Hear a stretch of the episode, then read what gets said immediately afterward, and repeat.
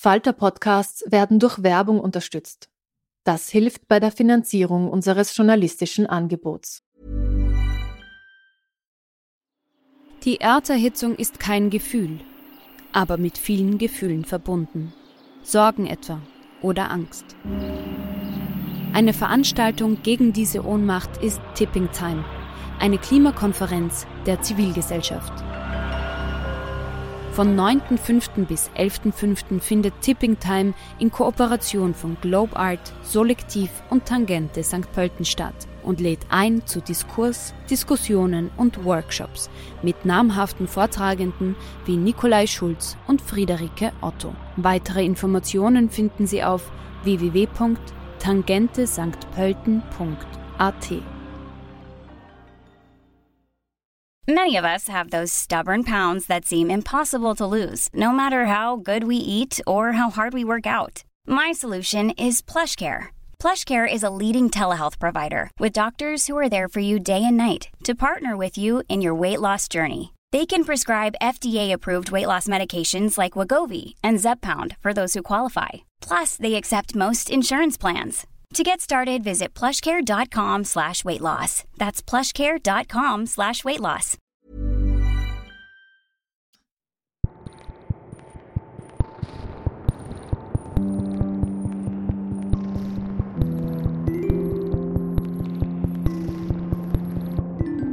Herzlich willkommen bei einer neuen Folge von Besser lesen mit dem Falter. Mein Name ist Petra Hartlieb und ich freue mich, wenn Sie wieder mit dabei sind. Heute ist Premiere das erste Sachbuch bei Besser lesen mit dem Falter. Ich unterhalte mich mit Lili Meyer über ihr neues Buch Auf Wiedersehen Kinder. Lili Meyer ist 1992 in Wien geboren, studierte Geschichte und hat ihr ganzes wissenschaftliches Leben der Holocaust-Forschung gewidmet. Soeben ist ihr Buch erschienen und wir reden in diesem Gespräch über einen großen Idealisten, dem viele Kinder ein glückliches Leben zu verdanken haben, aber auch darüber, was wir heute davon lernen könnten. Ich freue mich sehr, dass du heute bei mir zu Gast bist und es ist heute eine wirkliche Premiere. Das ist nämlich die 29. Folge von Besser lesen mit dem Falter und es ist das erste Mal, dass ich mit einer Sachbuchautorin spreche. Also ich hatte bis jetzt immer nur Literatur. Das ist für mich auch ein wirkliches Neuland und ich glaube, das Schwierigste ist, diese enorme Fülle, die in deinem Buch drinnen steht, auf 30 Minuten unterzubringen. Glaubst du, wir schaffen das? Wir werden uns anstrengen. Ja, wir reden heute über einen großen Österreicher, den dennoch niemand in diesem Land kennt. Ich weiß, es ist recht schwierig, aber schaffst du es denn, deinen Helden, also den Ernst Papanek, ganz kurz vorzustellen? Vielleicht wirklich nur so in Stichworten und wir gehen dann im Gespräch auf die einzelnen Punkte mehr oder weniger ein. Sehr gerne und auch danke nochmal für die Einladung ähm, und die Möglichkeit, ein bisschen eben über Ernst Papanek zu sprechen. Äh, kurz umrissen, also er war ein Wiener Sozialdemokrat, Sozialist würde man für die damalige Zeit sagen, 1900 geboren, war politisch aktiv, war Reformpädagoge und hat dann äh, während des Zweiten Weltkriegs hunderte jüdische Kinder gerettet und aber tatsächlich auch sein gesamtes Leben über ständig so viele aufregende und bedeutende Dinge gemacht, dass es eigentlich fast falsch ist, ihn darauf zu reduzieren, dass er eben hunderte jüdische Kinder gerettet hat. Ja, wenn man das so ein bisschen seinen Werdegang verfolgt, dann ist mir so aufgefallen, man könnte ihn als frühen Streetworker bezeichnen. Das Wort gab es natürlich damals noch nicht, zumindest nicht in Österreich. Er hat sich bereits als Gymnasiast für Kriegsweisen eingesetzt, also für Kinder, die damals zum Teil auf der Straße wohnten, also nach dem Ersten Weltkrieg. Wie hat er denn das gemacht? Wie hat er das aufgezogen? Genau, also Ernst Papanek ähm, ist sehr früh in die Sozialdemokratie gekommen während des Ersten Weltkriegs, war ganz am Anfang noch so ein überzeugter Monarchist und Kaiserfan und das hat sich dann sehr schnell gewandelt im Laufe des Ersten Weltkriegs und hat dann mit 18 als Gymnasiast eine Gruppe gegründet, die hieß die Spielkameraden und das kann man wirklich als so eine Mischung aus Parkbetreuung und Streetwork bezeichnen. Und da hat er 400 weitere ähm, Schüler und Studenten organisiert, die hinausgegangen sind auf die Straßen Wiens, um eben mit Kriegsweisen sich zu beschäftigen, mit denen zu spielen, Theater zu machen und dann auch zu schauen, dass man diese Kinder eben in geregeltere Strukturen und in Heime zum Beispiel überführen kann. Und das hat er im Zuge seiner politischen Arbeit gemacht. Also war das freiwillig oder war das ein Job? War er da irgendwo angestellt oder hat er das einfach quasi als, als Engagement gemacht? Genau, nein, alles immer als Engagement, also aus seiner Überzeugung heraus. Und ihm war auch gerade in der Anfang Anfangszeit äh, seiner quasi seiner politischen Erweckung, wenn man das sagen kann, war ihm die Politik immer viel zu wenig sozial. Er hat die Sozialdemokratie als nicht sozial genug gesehen und deswegen wollte er auch immer hinaus auf die Straße und selber aktiv werden.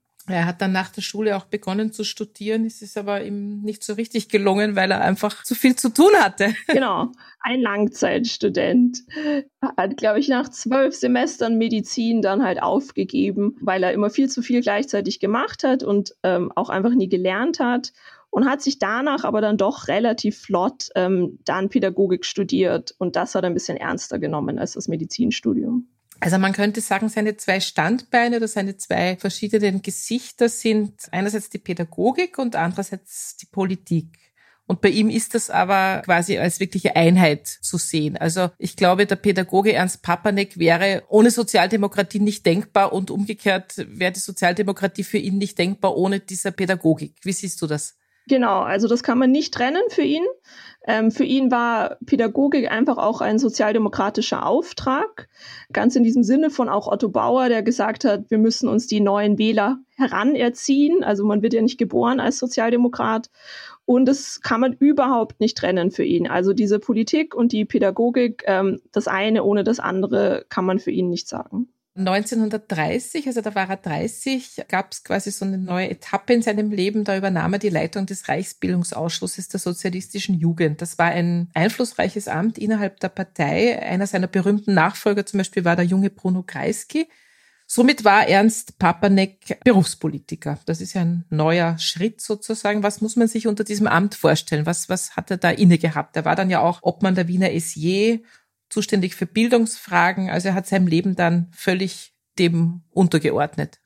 Genau, also man muss sich das einfach so vorstellen, dass er dann die ganzen Jugendprogramme vielleicht nicht organisiert hat, aber dass er die Richtung quasi geprägt hat. Er hat viele Artikel geschrieben, selber sehr, sehr viele Vorträge gehalten. Er galt als einer der beliebtesten Redner in der Sozialdemokratischen Partei um die Zeit, hat auch viele Veränderungen in den Jugendstrukturen eingeführt, also sei es jetzt die Kinderfreunde für die Kleinen oder dann eben bis zu den, äh, den Roten Falken und ist dann auch im Laufe der Zeit immer noch politischer geworden, also hat dann 1932 auch ein äh, Mandat angenommen, war dann im Gemeinderat äh, für Wien und wird dann auch der letzte ähm, österreichweite Vorsitzende der sozialistischen Jugend, bevor eben die Partei verboten wird. Du hast es schon angesprochen, 1934 war alles zu Ende. Er floh während der Februarkämpfe nach Brünn und lebte dann in sehr vielen verschiedenen Städten. Ich habe versucht, das auf dieser Karte so ein bisschen nachzuvollziehen, wie lange er irgendwo war. Da wird man ziemlich atemlos alleine beim Verfolgen. Äh, er war aber im Ausland oder im Exil auch immer für die Sozialdemokratie tätig. Wie, wie ging es denn dann weiter mit ihm? Du erwähnst gerade auch diese Karte. Also es gibt ja eine Homepage zum Buch Ernst Papanek.at und da habe ich eben so eine Karte programmiert, weil das einfach auch greifbarer ist, dass man sieht, in welcher kurzen Reihenfolge er in wie vielen Städten war. Es ist ein einziges Rumgereise in diesen vier Jahren. Er ist im Spanischen Bürgerkrieg aktiv. Er wird von der Partei nach Danzig geschickt ähm, im Wahlkampf gegen die Nationalsozialisten, ist in Brünn eben ähm, im Auslandsbüro der österreichischen Sozialdemokraten aktiv und tut aber gleichzeitig eine pädagogische Zeitung herausgeben. Also auch hier wieder, die Trennung kann man hier nicht klar ziehen sozusagen. Ja, das, was sicher am eindrucksvollsten in dieser Biografie ist, wenn man es jetzt im Nachhinein liest, ist natürlich schon die Gründung dieses Kinderheims in der Nähe von Paris äh, mit diesen Kriegsflüchtlingskindern. Wie, wie ist es denn dazu gekommen? Also Ernst Papanek ist 1938 dann in Paris was wir bis jetzt noch nicht erwähnt haben, ist, dass sowohl er als auch seine Frau aus jüdischen Familien kommen. Also in den Augen der Nazis sind sie Juden, in ihren eigenen Augen nicht, weil sie sind einfach sehr politisch, sehr links, sehr sozialdemokratisch und da sind sie einfach atheistisch. Aber in den Augen der Nazis sind sie ganz klar Juden. Und so kommt dann die Frau und die zwei Söhne müssen dann auch fliehen. Also die waren die ganze Zeit noch in Wien, die ersten vier Jahre seines Exils und schließen sich ihm dann 1938 an. Dann ist die ganze Familie in Paris und will gemeinsam nach Amerika auswandern. Es gibt auch schon Tickets, es gibt Visa. Und dann bekommt Ernst Papanek das Jobangebot, ein kleines Kinderheim bei Paris zu leiten für jüdische Kinder. Also für Flüchtlingskinder, die schon in Frankreich sind. Und er nimmt das an, eigentlich nur für sechs Monate, damit er halt ein bisschen Geld verdienen kann, bevor es nach Amerika geht.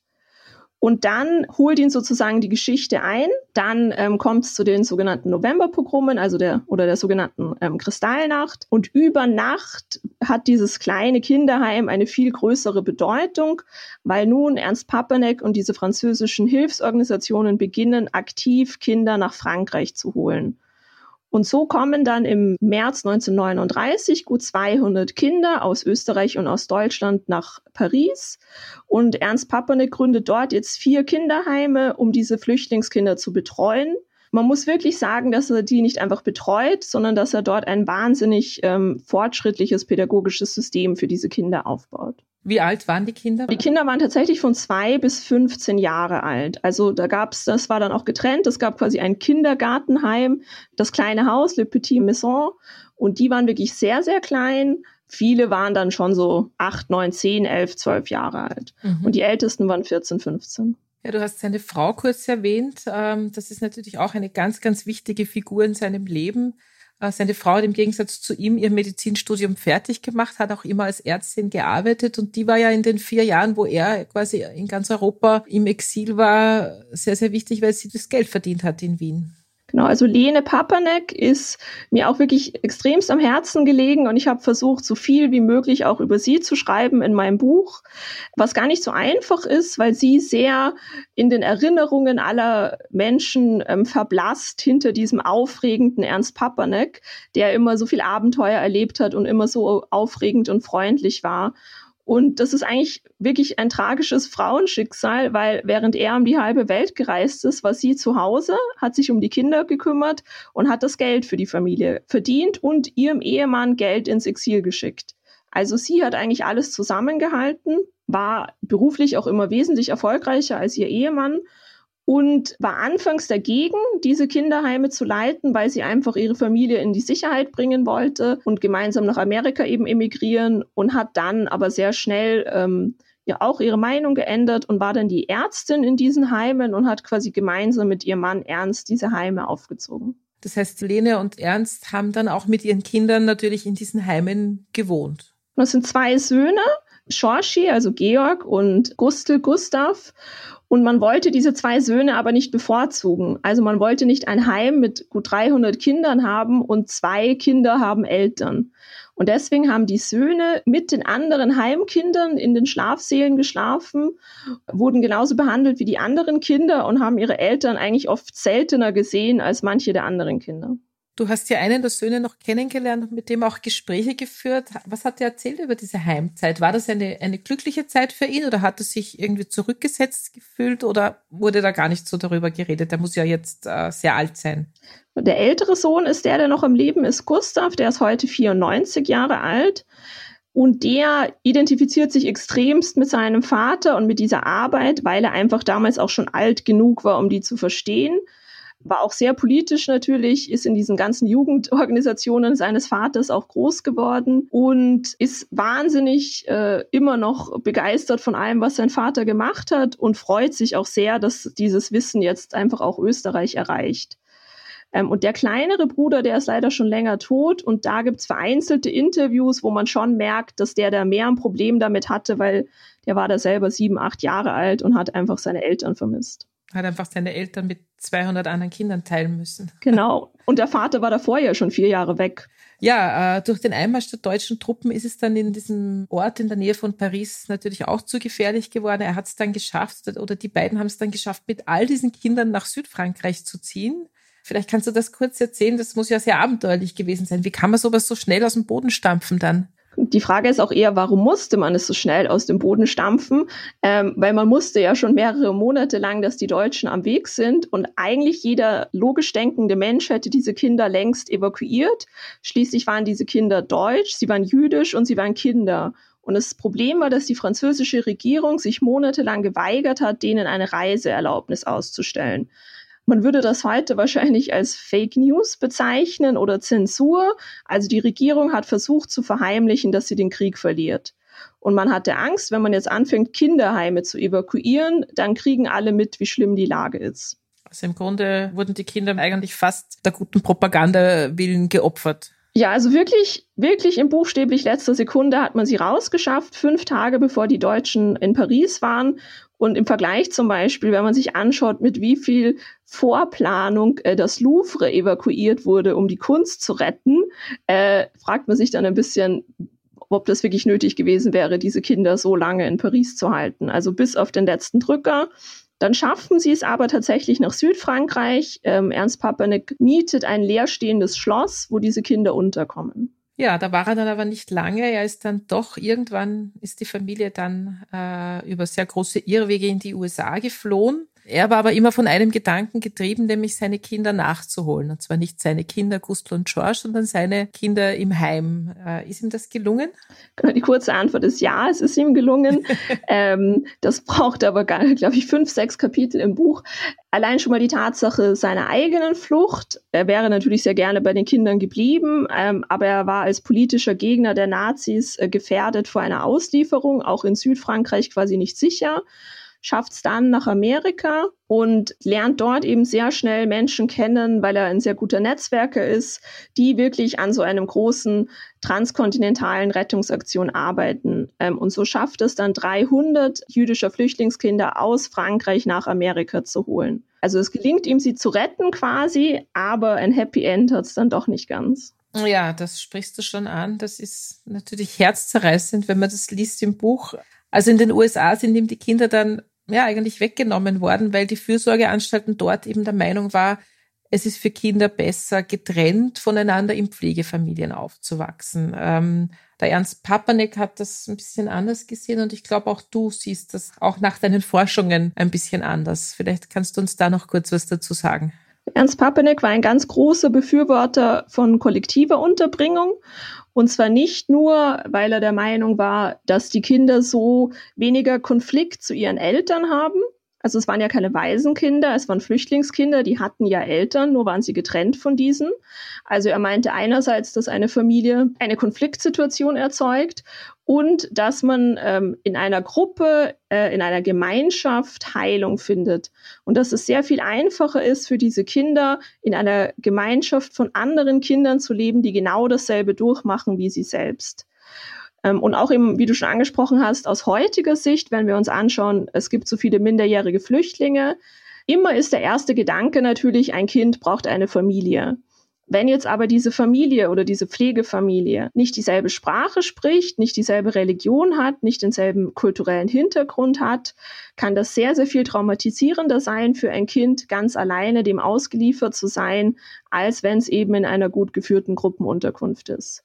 Und deswegen sind heute eben viele Psychologen, Pädagogen, aber eben auch Historikerinnen wie ich der Meinung, dass diese kollektive Unterbringung besser ist. Und Ernst Papanek war völlig davon überzeugt.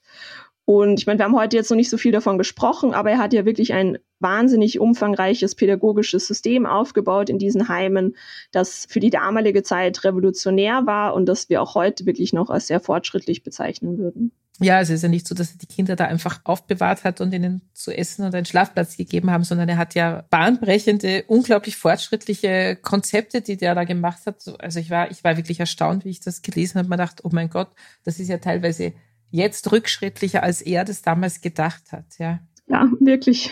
Also ich glaube, diese Pflegefamilien- und Heimgeschichte, das ist natürlich auch immer eine politische Frage. Es ist halt immer, wenn du dir das jetzt anschaust, wenn du es vergleichst mit den minderjährigen Flüchtlingen, da ist natürlich die große Panik, steck äh, 50 syrische Kinder in ein Heim und dann hat man sofort die politische Dimension, die integrieren sich nicht, die lernen die Sprache nicht und so weiter. Also das ist ja immer auch eine politische Entscheidung. Und das war, glaube ich, in den USA damals auch so. Die wollten einfach, dass die ganz schnell Amerikaner werden, oder?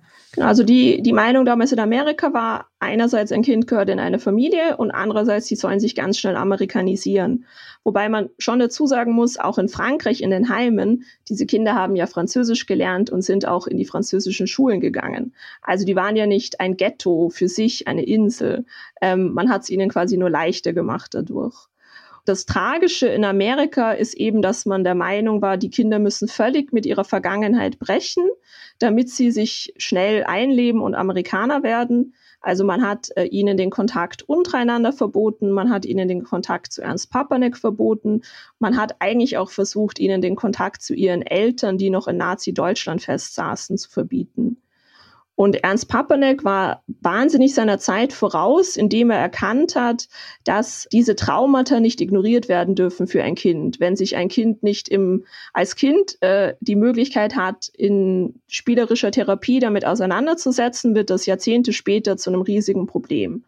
Und das ist eine Meinung in der Kinderpsychologie, die sich erst in den 80ern durchgesetzt hat. Also damals dachte man verbreitetermaßen, am besten man spricht nie darüber und dann ist alles gut. Und für Ernst Papanek war das wahnsinnig schlimm, dass man ihm die Kinder weggenommen hat in Amerika. Ja, wie gesagt, man könnte da jetzt noch stundenlang drüber reden. Ich muss trotzdem so einen kleinen Twist jetzt machen, weil es gibt eine Geschichte, die uns ein bisschen wegführt von Ernst Papanek, nämlich äh, zu dir. Warum du dich mit diesen Themen überhaupt beschäftigst, da bin ich, habe ein bisschen recherchiert, nämlich auch auf die Geschichte gestoßen. Du hast ja vor dem Buch über Ernst Papanek schon ein anderes Buch geschrieben, Arthur und Lilly. Und die Geschichte beginnt eigentlich bei dir als elfjähriges Mädchen in Wien. Da hast du oder deine Eltern mehr oder weniger Besuch bekommen in eurer Wohnung und wer ist da gekommen? Das war zwar im Jahr 2003, als ich eben elf Jahre alt war, ähm, wurde unsere Familie in Wien besucht von einem Holocaust-Überlebenden, von Arthur Kern. Ähm, und der ist als Kind in dieser Wohnung aufgewachsen, in der ich aufgewachsen bin. Also wir haben beide im Abstand von 60 Jahren in derselben Wohnung gelebt. Und er war der einzige Überlebende seiner Familie, weil er eben eins dieser Kinder war, die auf einem sogenannten Kindertransport nach Frankreich geschickt wurden und der dann so in diesem Heim bei Ernst Papanek gelandet ist. Das heißt, das erste Mal, als ich auch schon Ernst Papaneks Namen gehört habe, war ich quasi elf Jahre alt. Und so hat sich das dann für mich ergeben, dass ich dann ein Buch über Ernst Papanek geschrieben habe. Das heißt, du hast zuerst das Buch über Arthur geschrieben, einfach seine Geschichte erzählt, bis dann über diese Kindertransportgeschichte natürlich auf immer mehr Material zu Ernst Papanek gestoßen. Das heißt, das Buch hat sich dann mehr oder weniger zwangsläufig ergeben, nehme ich an. Genau, kann man so sagen. Also mein erstes Buch heißt ja Arthur und Lilly und ist hauptsächlich eben die Biografie von Arthur, aber erzählt auch meine Biografie in Teilen, in diesen Teilen, wo sich eben unsere Leben begegnet haben. Also es erzählt auch die Geschichte unserer Freundschaft und wie das mein Leben beeinflusst hat, weil ich eben durch diese Begegnung Historikerin geworden bin und mich auch an der Uni schon lange mit Kindertransporten beschäftige. Und so gesehen könnte man sagen, das neue Buch über Ernst Papanek ist so eine Art Spin-off, aber wie sich auch für mich fast erstaunlich herausgestellt hat, ist Ernst Papaneks Leben eben so viel mehr als nur diese Arbeit mit den Flüchtlingskindern. Wir sind jetzt ja auch in unserer Nacherzählung quasi nur bis zum Kriegsende gegangen und auch danach leistet Ernst Papanek ja noch wirklich Großes. Also das war für mich eigentlich auch eine positive Überraschung zu sehen, wie viel spannender sein Leben dann war, als ich ursprünglich dachte. Ja, das ist total beeindruckend, wenn man sich überlegt, du warst elf und aufgrund eines Besuches hast du mehr oder weniger deinem ganzen Leben eine gewisse Richtung gegeben. Also dein Studium und auch deine ganze Arbeit hast du eigentlich unter dem Aspekt der Holocaust-Forschung dann vollzogen. Was sagst du denn so Menschen, die jetzt sagen, ich meine, du bist ja sehr, sehr jung und es gibt ja immer wieder auch Menschen in letzter Zeit immer häufiger, die sagen, jetzt ist auch mal wieder gut mit diesem Thema, jetzt reicht's, wir haben irgendwie alles gesagt und alles erforscht. Das ist das Problem, dass man diese Stimmen immer öfter hört, weil also alles erforscht stimmt bei weitem nicht. Aber auch ich bin aus der Schule gekommen, wo man halt zwei Jahre lang den Holocaust macht im Geschichtsunterricht und dachte mir, ich weiß jetzt alles. Und das eigentliche Problem ist ja, dass man immer dasselbe unterrichtet in der Schule und es auch so aussieht, als wäre schon alles gesagt. Und es gibt äh, in der Forschung noch ganz viel zu erforschen. Und man sieht ja leider Gottes auch in der Gesellschaft im Moment, wie wichtig es eben ist, äh, nicht aufzuhören, darüber zu reden. Also plötzlich, wo wir auf so Anti-Corona-Demos wieder Judensterne sehen, ähm, die dann irgendwie so umgewidmet werden auf ungeimpft oder so. Also völlig antisemitische Symbolik, die da verwendet wird. Und es gibt natürlich auch nur noch sehr, sehr wenige Zeitzeugen. Das ist ein weiteres Problem. Und auch Schulen haben das große Problem, wie sie jetzt damit umgehen. Früher hat man immer Zeitzeugen eingeladen.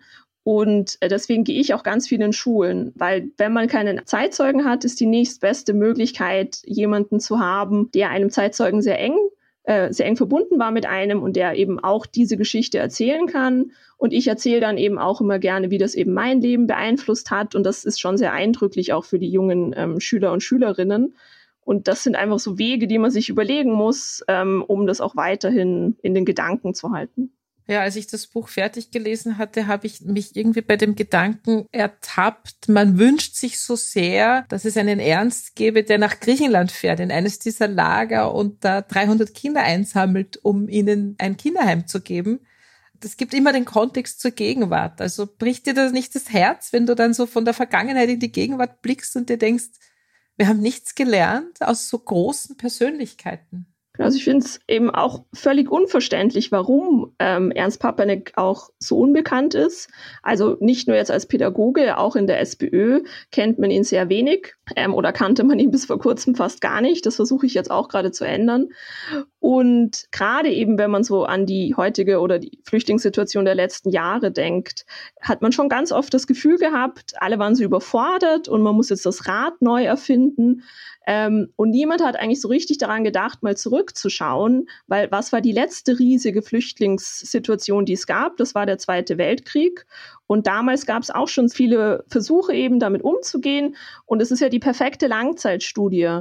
Und man kann ja ganz sehr gut vergleichen. Es sind tausende jüdische Flüchtlingskinder in Pflegefamilien untergebracht worden und andere sind in Kinderheimen untergebracht worden. Und da kann man schon gut sehen, dass diese Papanek-Kinder einfach psychisch als Erwachsene viel besser mit ihrem Schicksal umgehen konnten und mit ihren Traumata. Und gesamt sind diese Kinder wahnsinnig erfolgreich geworden beruflich. Man hat ja diese 80 Jahre lange Vergleichsstudie und hat aber oft eben so getan, als müssten wir jetzt ganz schnell und ganz unüberlegt alles neu erfinden. Ich glaube, das ist ein wunderbares Schlusswort. Ich hoffe, dass es nicht nur interessierte Leser und Leserinnen hören, sondern auch Menschen, die so ein bisschen an den Schalthebeln der Macht sitzen. Dein Verlag soll bitte ganz viele Bücher in diverse Ministerien schicken. Ja, sind schon, sind schon ganz unterwegs. Sind schon, sehr gut, das freut mich ich bin ja ganz für eine Ernst Papanik Schule. Ähm, das ist so mein großes Projekt im Moment. Ich finde, das wäre eine schöne Art und Weise, ihn zu ehren und zu würdigen und ein bisschen bekannter zu machen. Aber zum Beispiel, wenn man Pädagogik studiert, kommt er da irgendwie vor? Gar nicht, nein. Also das ist ja auch schon unverständlich. Es ist wirklich unverständlich, ja. Genau, also das ist jetzt eben die Möglichkeit sozusagen, ihn in viele wichtige Bereiche zu bringen. Also wenn man schon mal von ihm gehört hat, dann nur für diese kurze Phase in Frankreich, dass er halt jüdische Kinder gerettet hat. Aber auch da kennen ihn die wenigsten Wissenschaftler. Vielen Dank, Lili Meyer, für das Gespräch. Wie gesagt, wir könnten noch eine Stunde länger drüber reden, aber man kann ja auch das Buch nachlesen und du bist noch in diversen anderen Online-Formaten verfügbar und gibst immer wieder mal Buchpräsentationen. Ja, vielen lieben Dank. Sehr gerne. Und alles Gute für dich und Ernst Papanek natürlich. Dankeschön. Bevor Lili Meyer uns eine kleine Stelle aus ihrem Buch liest, hören wir noch ein paar aktuelle Buchbesprechungen aus der Falter-Redaktion. Guten Tag, mein Name ist äh, Stephanie Panzenberg. Ich arbeite für das Falter-Feuilleton und heute möchte ich Ihnen zwei Bücher empfehlen. Es sind zwei äh, Neuerscheinungen. Das erste stammt von der jungen bosnischen Autorin Lana Bastasic und es heißt Fang den Hasen. Es geht darum, dass äh, zwei Freundinnen in einem Opel Astra von Mostar, also das liegt im Süden von Bosnien-Herzegowina, Richtung Norden nach Wien fahren und auf dieser Fahrt spielt sich einiges ab. Es ist einerseits das Wiedersehen der beiden Freundinnen, das alles andere als ein erfreuliches ist. Äh, und innerhalb von dieser Fahrt, die eben die Rahmenhandlung des Buches bildet, wird äh, die gesamte Geschichte dieser Freundschaft auch aufgearbeitet. Es ist so, dass äh, die beiden sind gemeinsam aufgewachsen in einer Stadt im Norden von Bosnien, äh, in Banja Luka. Und die Erzählerin Sarah äh, hat das Land vor einigen Jahren verlassen, lebt jetzt in Irland. Die andere, Leila, lebt nach wie vor in Bosnien-Herzegowina. Und äh, die bestellt ihre Freundin Sarah mehr oder weniger auf Befehl nach Bosnien zu kommen und äh, sie sollen gemeinsam äh, eben nach Wien fahren. Also Sarah soll sie mit dem Auto nach Wien bringen. Nämlich in Wien wartet Armin. Armin ist Leylas Bruder, in den Sarah heimlich verliebt war früher und äh, deshalb ist sie dann auch sofort äh, zur Stelle. Der eigentliche Inhalt äh, des Buches beschäftigt sich dann eben mit der Vergangenheit. Und zwar sind die beiden eben in Banja Luka aufgewachsen. Die eine, Leila, ist äh, Bosniakin, die andere, Sarah, äh, eine Serbin. Und als der Krieg dann ausbricht, wird diese Freundschaft eben auf eine sehr, sehr harte Probe gestellt, weil äh, Banja Luka, wo die beiden wohnen, eine Bastion des serbischen Nationalismus ist und Leila und ihre Familie äh, plötzlich bedroht werden. Und das Interessante an diesem Buch ist, dass Lana Bastasic das überhaupt nicht direkt anspricht. Also sie spricht nicht von Opfern, äh, sie spricht nicht von Vertriebenen, von, von Morden, sondern sie erzählt es in kleinen Geschichten. Sie erzählt zum Beispiel, dass äh, Leila plötzlich einen neuen Namen bekommt. Sie heißt nun nicht mehr Leila Begic, sondern Leila Beric. Und das bedeutet, dass aus einem bosniakischen ein serbischer Name wird und somit die Familie geschützt ist, weil sie jetzt einen anderen Namen hat. Und das gelingt äh, dieser jungen äh, Autorin ganz, ganz ähm, ausgezeichnet. Aber in Fang den Hasen geht es eben nicht nur um diese traumatische Kindheit im Krieg, sondern es geht überhaupt um Szenen einer, einer Freundschaft, die Jahrzehnte gedauert hat. Es geht um Sarahs Leben in Dublin, es geht um die Beziehung zu ihren Eltern, es geht um ein erschreckendes Wiedersehen mit ihrer Mutter, es geht auch um Dürers Hasen, aber das soll jetzt nicht, äh, nicht mehr verraten werden. Also es ist ein, ein fulminanter Roman, es ist auch das Debüt von Lana Bastasic und äh, er ist sehr, sehr empfehlenswert und formal auch sehr interessant. Er beginnt mit einem Halbsatz und endet auch mit einem Halbsatz und am Ende will man sofort wieder von vorne anfangen zu lesen. Und der zweite Roman, den ich Ihnen heute empfehlen möchte, stammt von Harald Martenstein. Harald Martenstein ist ein deutscher Autor, der vor allem bekannt ist durch seine Kolumnen im äh, Zeitmagazin. Aber er hat auch schon einige Romane geschrieben und im Februar ist sein neuer erschienen, der heißt schlicht und einfach Wut. In diesem Roman Wut geht es im Prinzip um das verpfuschte Leben einer Frau der Nachkriegsgeneration, die ihre Frustration und ihren Schmerz an ihrem Kind abreagiert. Und dieses Kind äh, heißt Frank und ist der Erzähler. Und der Erzähler blickt als Erwachsener auf diese äh, Kindheit zurück. Äh, der Titel Wut kommt daher, weil die Mutter diese Wut in sich trägt und dadurch auslebt, dass sie ihren Sohn schlägt. Und zwar ständig. Und dieses Buch beginnt mit einer unglaublich brutalen äh, Szene, wo sich der zwölf- oder dreizehnjährige Frank in seinem Zimmer verbarrikadiert hat, aber das bringt ihm gar nichts. Die Mutter kommt ins Zimmer, sie findet ihn unter dem Bett, sie stochert mit dem Besen unter dem Bett nach ihm und schreit ihn an. Ähm, sie schlägt ihm ins Gesicht, sie schlägt ihn mit dem Gürtel, mit einem nassen Handtuch. Es sind also ganz unfassbare, äh, brutale Szenen, die sich da abspielen. Aber es geht in diesem Roman nicht um die Geschichte eines Menschen oder eines Kindes, das zum Opfer wird und seine Mutter anklagt, sondern es geht um ein Kind, das zum Opfer wird und verstehen möchte. Das heißt, Martenstein versucht, die Biografie der Mutter zu erzählen. Es ist auch kein Geheimnis, dass dieser Roman sehr autobiografisch geprägt ist. Und äh, er versucht anhand der Biografie der Mutter, die Maria heißt, äh, zu erzählen, warum sie so geworden ist. Es ist ein Roman, der sehr hart ist, in sehr kurzen Sätzen, sehr rotzig zum Teil geschrieben ist und der aber trotzdem sehr weich und zärtlich und am Ende sogar versöhnlich ist. Also Martenstein ist hier wirklich ein, ein großartiger Roman äh, gelungen, der diese grausame Kindheit greifbar macht. Und jetzt hören wir eine kleine Stelle von Auf Wiedersehen Kinder, gelesen von Lilly Meyer. Für dieses Buch bin ich auf Ernst Papernicks Spuren von Wien durch halb Europa bis nach Amerika gereist. Ich blätterte in Amsterdam in seinem Kalender, trank Kaffee in Brünn wandelte am Strand in der Bretagne und im Hafen von Lissabon, hörte in New York zum ersten Mal seine Stimme und besuchte seine Familie bei Boston. Ich habe mit allen noch lebenden Familienmitgliedern von Ernst Papanek gesprochen und viele der Kinder getroffen, denen er in Frankreich oder später in Amerika das Leben gerettet hat. Ich habe auf zwei Kontinenten monatelang Archive durchsucht, tausende Briefe und Dokumente analysiert und Historiker interviewt. Alles, um der Frage nachzugehen, wie ein junger Sozialdemokrat aus Wien 1939 eines der modernsten Bildungssysteme Europas entwickeln konnte. Das Ergebnis dieser Reise ist eine historische Reportage und die Erkenntnis, dass Ernst Papanek völlig zu Unrecht eine vergessene Ikone der österreichischen Pädagogik ist. Ja, das war's auch schon wieder mit Besser lesen mit dem Falter für heute. Unser Gast war Lilly Meyer mit ihrem Buch Auf Wiedersehen Kinder, erschienen im Molden Verlag. Wir hoffen, es hat Ihnen gefallen. Abonnieren und bewerten Sie uns bei Apple Podcast, bei Spotify oder in der Podcast-App Ihrer Wahl. Alle Informationen zu den einzelnen Büchern bekommen Sie auch auf falter.at slash Buchpodcast. Alle zwei Wochen gibt es eine neue Folge. Bis zum nächsten Mal.